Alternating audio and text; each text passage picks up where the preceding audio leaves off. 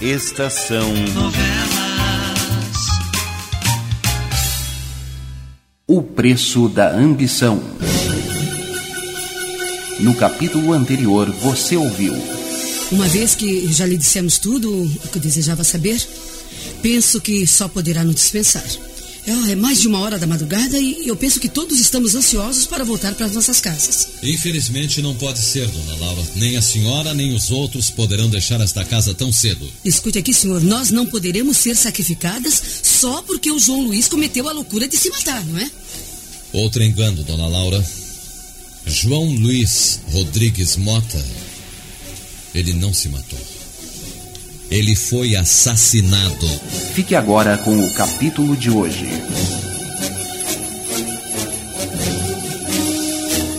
João Luiz Rodrigues Mota foi assassinado. É mentira! Não acredito! Ninguém aqui teria coragem de fazer isso com o tio João Luiz. Ele nos estimava, ele era bom com todos. Eu não quero discutir o grau de estima que o morto dedicava a cada um, Geraldo. Eu estou apenas afirmando com absoluta segurança que o banqueiro não se matou. Alguém usou aquele revólver e não foi ele. Bem, eh, de todas as maneiras, nós estamos livres de suspeita. Nenhum de nós poderia ter cometido um crime tão estúpido. Eu sinto muito contradizê-lo, Sr. Fausto, mas enquanto durar o inquérito, todos os que aqui se encontram nesta sala, ou melhor, os que se encontravam nesta sala na hora do crime, estão sob suspeita. Eu. Eu também, inspetor. Eu gostaria que o senhor visse com que facilidade eu subi as escadas com a minha cadeira de rodas para matar o cunhado do meu marido. Basta, dona Laura! Se há uma coisa que eu detesto é o sarcasmo. Um momento, inspetor. Eu não admito que o senhor destrate a minha esposa. Sua condição de policial não lhe dá esse direito. É melhor que o senhor se cale também até ser interrogado. Eu repito que ninguém poderá deixar esta casa por enquanto. Ninguém. Eu vou interrogá-los a todos, em particular, um a um. Todos estão acomodados em boas poltronas. Muito bem. Uns poderão dormir ou cochilar enquanto o outro é interrogado.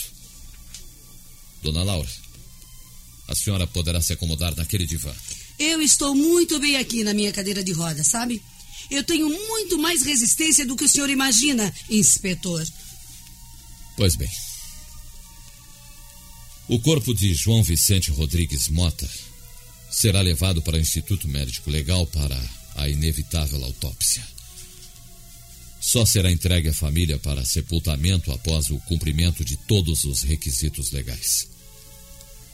Eu vou subir agora a fim de me entender diretamente com o médico legista e com o responsável dos peritos.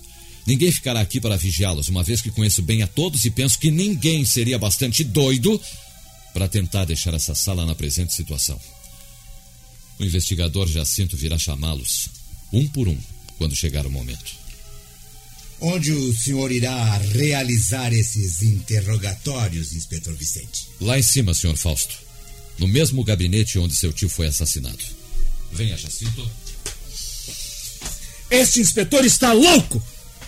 Não é possível que tio João Luiz tenha sido assassinado! Calma, Geraldo. Tenham calma todos. Daqui a pouco começaremos a ser chamados lá em cima para o interrogatório. E precisamos estar mais ou menos de acordo com o que iremos responder. É, se nenhum tem alguma coisa a ver com a morte de tio João Luiz, creio que bastará dizermos a verdade, não é, Fausto? Acontece, Rosália, que se algum de nós disser alguma tolice irrefletida, poderá complicar seriamente um inocente. Ou o culpado, quem sabe? Laura, você está insinuando que um de nós é o matador de tio João Luiz? Se pensa assim é porque está ficando louca. Olha aqui, eu posso citar, por exemplo, a sua incoerência, Geraldo. Quando estava lá em cima, ouvimos daqui protestar em altos brados quando Fausto disse que João Luiz havia se matado. No entanto, há pouco protestou com veemência quando o inspetor disse que João Luiz havia sido morto. Convenhamos que uma coisa ou outra aconteceu e que você deverá concordar apenas com uma, né? Você está querendo dizer que eu matei meu tio, meu benfeitor? É melhor vocês pararem com essas discussões histéricas e estéreis. Falso tem razão. Precisamos responder a todas as perguntas com a cabeça fria, com absoluta certeza do que estivermos dizendo, se quisermos nos livrar desta complicação. Estivemos todos aqui nesta sala, jogando. Todos saíram por alguns momentos, cada qual por sua vez. Inclusive eu. Eu fui lá dentro com a minha cadeira de rodas buscar um pouco de gelo. Todos passaram pelo hall da escada. Portanto, não é?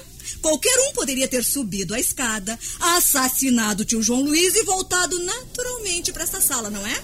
Não creio que tio João Luiz tenha sido morto por um de nós. Pois bem, pra, para ser bem sincera, eu também não creio nisso. Se tio João Luiz foi mesmo assassinado, é possível que. que o assassino tenha vindo de fora. Algum seu inimigo pessoal, alguém que nós nem sequer conhecemos. É uma boa ideia, Rosália. O assassino pode ter entrado na casa mais cedo e ficado escondido lá em cima esperando o tio João Luiz. Quando ele apareceu, matou-o. Desceu as escadas e saiu da casa calmamente. O trinco da porta da rua fecha-se automaticamente, não é, Bá? É. É, nhô, Fausto. Encostando a porta, o trinco fecha. Ah, então é essa mesma a explicação. O assassino veio de fora. Vocês estão procurando solução fácil para se eximirem de responsabilidades. O assassino pode ser um de nós. Claro! Claro, você só pode optar pela acusação que seja um de nós. Lógico, Geraldo. Por quê? Porque você tem o seu álibi bem seguro, não é, Geraldo? Você era o que melhor vivia com o tio João Luiz, dependendo dele. E, portanto, só você teria a perder com a sua morte. O inspetor chegará rapidamente a essa conclusão, é óbvio, não é? Ah, não seja por isso. Eu também vivia bem com o tio João Luiz. E nada tenho a lucrar com sua morte. E muito menos eu. Eu era seu amigo e gerente do seu banco. Não tinha o menor motivo para me livrar do meu cunhado. É. Bar e Laura estão livres de suspeitas. Logo, o assassino só pode mesmo ter vindo de fora. De fora. Se todos nós insistirmos nessa afirmação quando formos interrogados pelo inspetor Vicente, em breve ele nos deixará em paz. Rosália tem toda a razão. É esse o ponto em que nós devemos apegar com unhas e dentes. O assassino veio de fora. Que o inspetor investigue, procurando descobrir os inimigos de tio João Luiz. E encontrará o seu matador entre eles. O que é que você diz disto, Geraldo? Eu. Eu creio que vocês têm razão. Ah, muito bem. Então temos a nossa conclusão. E nos agarrando bem a ela, logo estaremos absolutamente livres de suspeitas. Entregues ao nosso modo de vida normal. Isto é tudo o que interessa no momento. Fausto, acho que o inspetor vem vindo. Assim. É, é o inspetor mesmo. Por favor, senhor Fausto, vamos subir? O corpo de meu tio. Já foi levado para o Instituto Médico Legal. Também o pessoal da perícia já foi embora. E eu estou lhe aguardando lá em cima. Vamos. Está bem, vamos.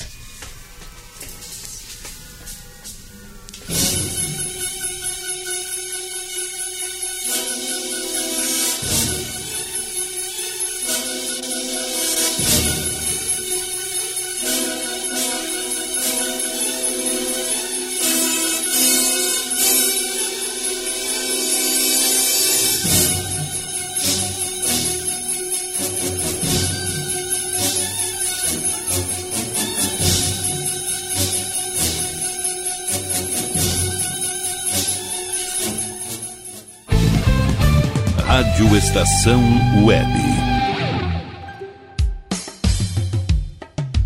Qualidade, garantia, credibilidade.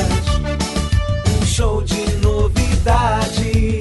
Mini Mercado, Padaria e Fruteira é do Carioca. Pães, bolos, doces, salgados e sanduíches, além de café da manhã a partir das 7 horas. Vem pra cá, Aberto de segunda a sexta, das sete da manhã às seis e meia da tarde. Rua Ângelo Dourado, 220, em Porto Alegre. Vem pra cá. Internet O Sul. Conexão via fibra ótica sem necessidade de linha telefônica. Sua casa com internet sem limite de navegação. Conheça os planos corporativos especiais para empresas. Ligue 51 3483 3900 ou acesse internetosul.com.br.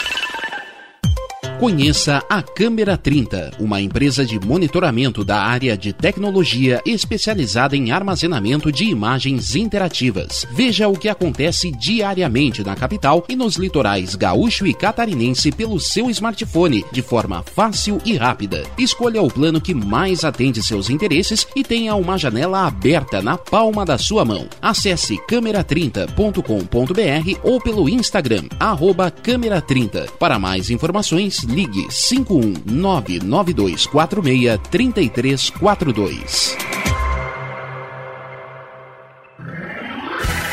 E tá na rua desde cedo, bateu aquela fome, não tem muito dinheiro no bolso? Dá uma passadinha na Rodalu. Ambiente agradável, ótimo atendimento e a maior variedade em petiscos, porções e lanches, com gostinho de comida caseira. Lancheria Rodalu, Avenida Bento Gonçalves, 175 em Porto Alegre. Fone 51 3377 0915. Como anda a comunicação da sua empresa? Alcançou os resultados pretendidos? Se você deseja mudar o final dessa história, fale com a Consultoria Domênica, uma nova forma de comunicar para conectar negócios e celebrar resultados. Domênica Consultoria em Comunicação e Marketing. Para mais informações, ligue 5199115 2090.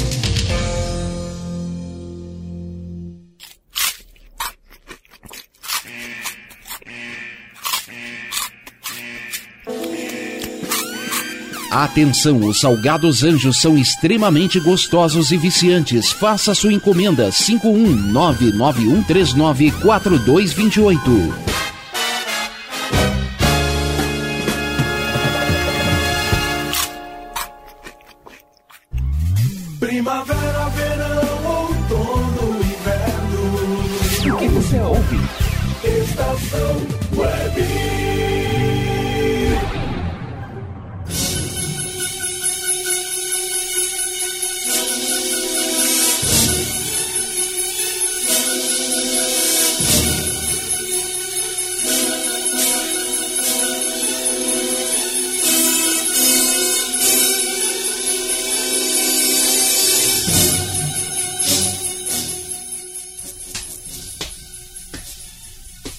Às suas ordens, Inspetor Vicente. Sente-se, Sr. Fausto. Sr. Fausto, eu lhe confesso que eu estou iniciando esta investigação inteiramente no escuro. Sem ponto algum em quem me apoiar. Eu espero que me ajude inicialmente. Farei o que puder, inspetor. Pois muito bem. O senhor e os que estão lá embaixo são os únicos parentes do morto? Uh, sim, senhor. Por uma estranha coincidência, nós, os três sobrinhos, somos órfãos de pai e mãe. E não temos irmãos. É curioso. Geraldo, o mais moço, foi também o que mais sofreu de nós três. Perdeu seus pais de um só golpe, num desastre de aviação há oito anos passados. Tinha apenas 14 anos nessa ocasião. E tio João Luiz o recolheu, passando a tratá-lo como seu filho. E quando o tio se casou há cinco anos, eh, fez questão que Geraldo continuasse vivendo nesta casa. A esposa de João Luiz? Eh, faleceu há três anos. Ao dar à luz ao menino que está lá embaixo, o pequeno Davi. Filho único, herdeiro universal de toda a fortuna do banqueiro, naturalmente. Sim, sim. O senhor acha que João Luiz deixou alguma coisa para os sobrinhos? Uh, não sei, não sei não. Uh, somente o tabelião de tio João Luiz poderá dizer alguma coisa a respeito. Ele fez testamento? Uh, também não sei. Tio João Luiz era muito reservado em se tratando de sua vida particular. Quer dizer que se não existir testamento, os senhores não herdarão absolutamente nada. Sim, sim, se não houver testamento. Senhor Fausto, o senhor sabe quem é o tabelião do seu tio? Não, mas com certeza Maurício deve saber. Como o senhor sabe, ele é gerente do banco e vivia mais em contato com o tio João Luiz do que qualquer de nós outros. É. Bom, a propósito, senhor Fausto, o senhor trabalha em quê? O que, que o senhor faz? Uh, bem, para ser franco, não tenho uma ocupação definida, inspetor. Uh, tenho procurado acertar na vida como industrial, mas até agora não tive sorte, não. Seu tio o ajudou? Uh, sim, algumas vezes, mas não tive sorte, como já lhe disse. Uh, ultimamente, entrei para a indústria de plásticos, mas não tive sucesso, por mais essa vez. Com o dinheiro do seu tio? Não, uh, desta vez não. Eu não quis mais incomodar tio João Luiz e entrei no negócio com os meus próprios recursos. Ou seja, hipotequei a casa que minha mãe me deixou e, e perdi o dinheiro. Agora, como é lógico, uh, vou perder a casa também. A menos que o seu tio tenha deixado um testamento beneficiando seus sobrinhos. É, para ser franco, inspetor, não acredito que esse testamento existe. Bom, nós verificaremos isso brevemente. Bem, mas continuamos.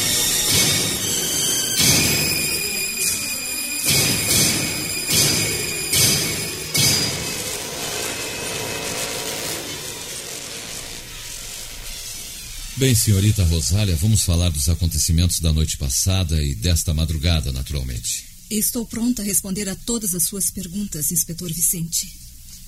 Em que trabalha, senhorita Rosália? Eu sou costureira, inspetor. Eu trabalho o dia todo para ganhar a minha vida.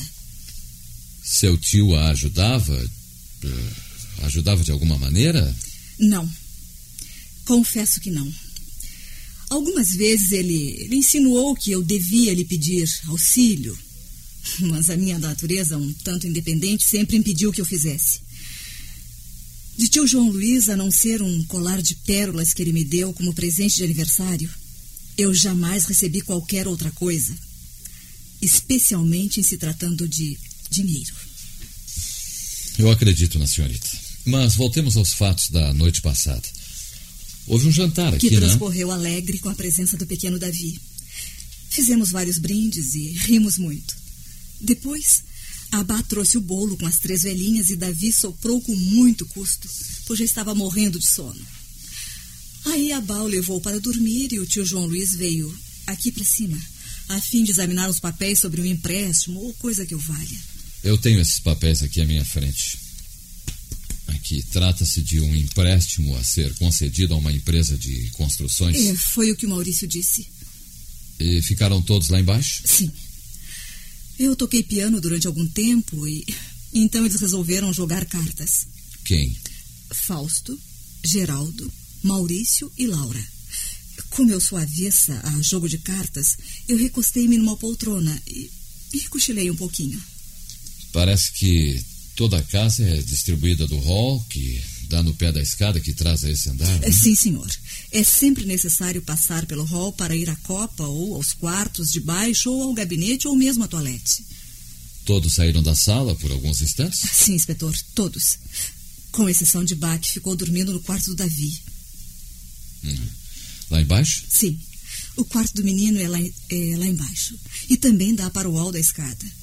Inspetor, o senhor não está pensando que a Bá poder... Não, eu não penso coisa alguma por enquanto, senhorita Rosália. Estou apenas reunindo fatos, dados, ouvindo vocês, para então tirar algumas possíveis conclusões. Inspetor, o senhor está bem certo de que tio João Luiz foi mesmo assassinado? Certíssimo, senhorita Rosália. Oh, meu Deus do céu. Quando alguém se mata com um tiro, a roupa e a pele ficam chamuscados de pólvora em volta do ferimento, em virtude da proximidade do disparo. E não havia sinal de pólvora no peito de seu tio. O perito, após os necessários exames, concluiu que o assassino estava no mínimo a dois metros de distância. Dois metros de distância do seu tio quando disparou a arma. E, e não haviam impressões no, no revólver? Nenhuma. O assassino agiu com absoluta premeditação. Após o disparo, se não estava usando luvas, ele teve o cuidado de limpar muito bem a coronha da arma, imprimindo nela as impressões digitais do morto. Ele queria mesmo que acreditássemos na hipótese do suicídio. Mas eu vou lhe dizer uma coisa: nem um bom leitor de histórias policiais ele é. Pois se fosse, ele saberia logo que um tiro a queima-roupa chamusca de pólvora o local atingido. Bom, então eu, eu posso lhe dizer o que penso. Nenhum de nós usa luvas. O assassino veio mesmo de fora. Sim? E tem ideia de quem seja? Oh, ideia, ideia eu não tenho nenhuma. Mas pode ser um dos muitos inimigos que tio João Luiz deve ter adquirido na sua longa carreira de financista. O senhor sabe que um homem assim sempre tem inimigos às dúzias. É, é verdade. Pelas reportagens, o Gucci também, há algum tempo atrás. Mas eu penso, como teria ele entrado na casa e saído dela? Bom, ele pode ter entrado à tarde por alguma janela aberta e se ocultado neste gabinete. Quanto a sair, depois de haver assassinado de João Luiz, foi, foi a parte mais fácil. Desceu com cuidado as escadas, abriu a porta da rua e tornou a puxá-la, fechando-a após haver saído. A porta tem trinco automático, inspetor. É, sua dedução pode ter algum fundamento. Mas estamos ainda na parte referente às pessoas que se encontravam nesta casa na hora do crime. Foi a senhorita que encontrou o corpo, não? O seu primo Fausto me disse. Sim.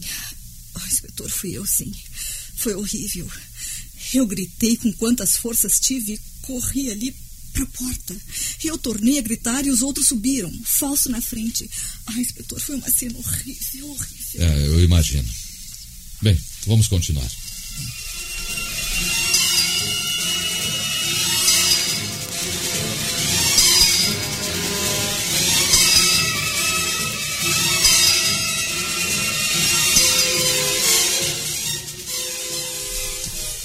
Que é que você está fazendo aqui na Copa, Maurício? O que você está vendo, Fausto? Tirando gelo para preparar um gin soda para mim. Você quer um? Não. Tá bem. Agora você está livre, hein, Maurício? livre? Mas eu, eu não entendo o que você quer dizer, Fausto. Creio que nenhum de nós estará livre enquanto esse inspetorzinho não se convencer de que o assassino veio de fora. Felizmente, Rosália está lá em cima procurando convencê-lo disso. Você não me entendeu, Maurício. Quero dizer que sei da verdade. Você matou tio João Luiz para se livrar da cadeia, não foi?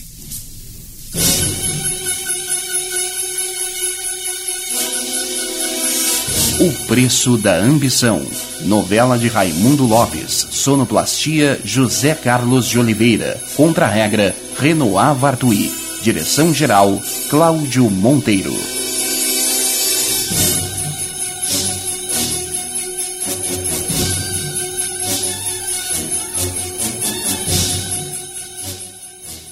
Estação Novela.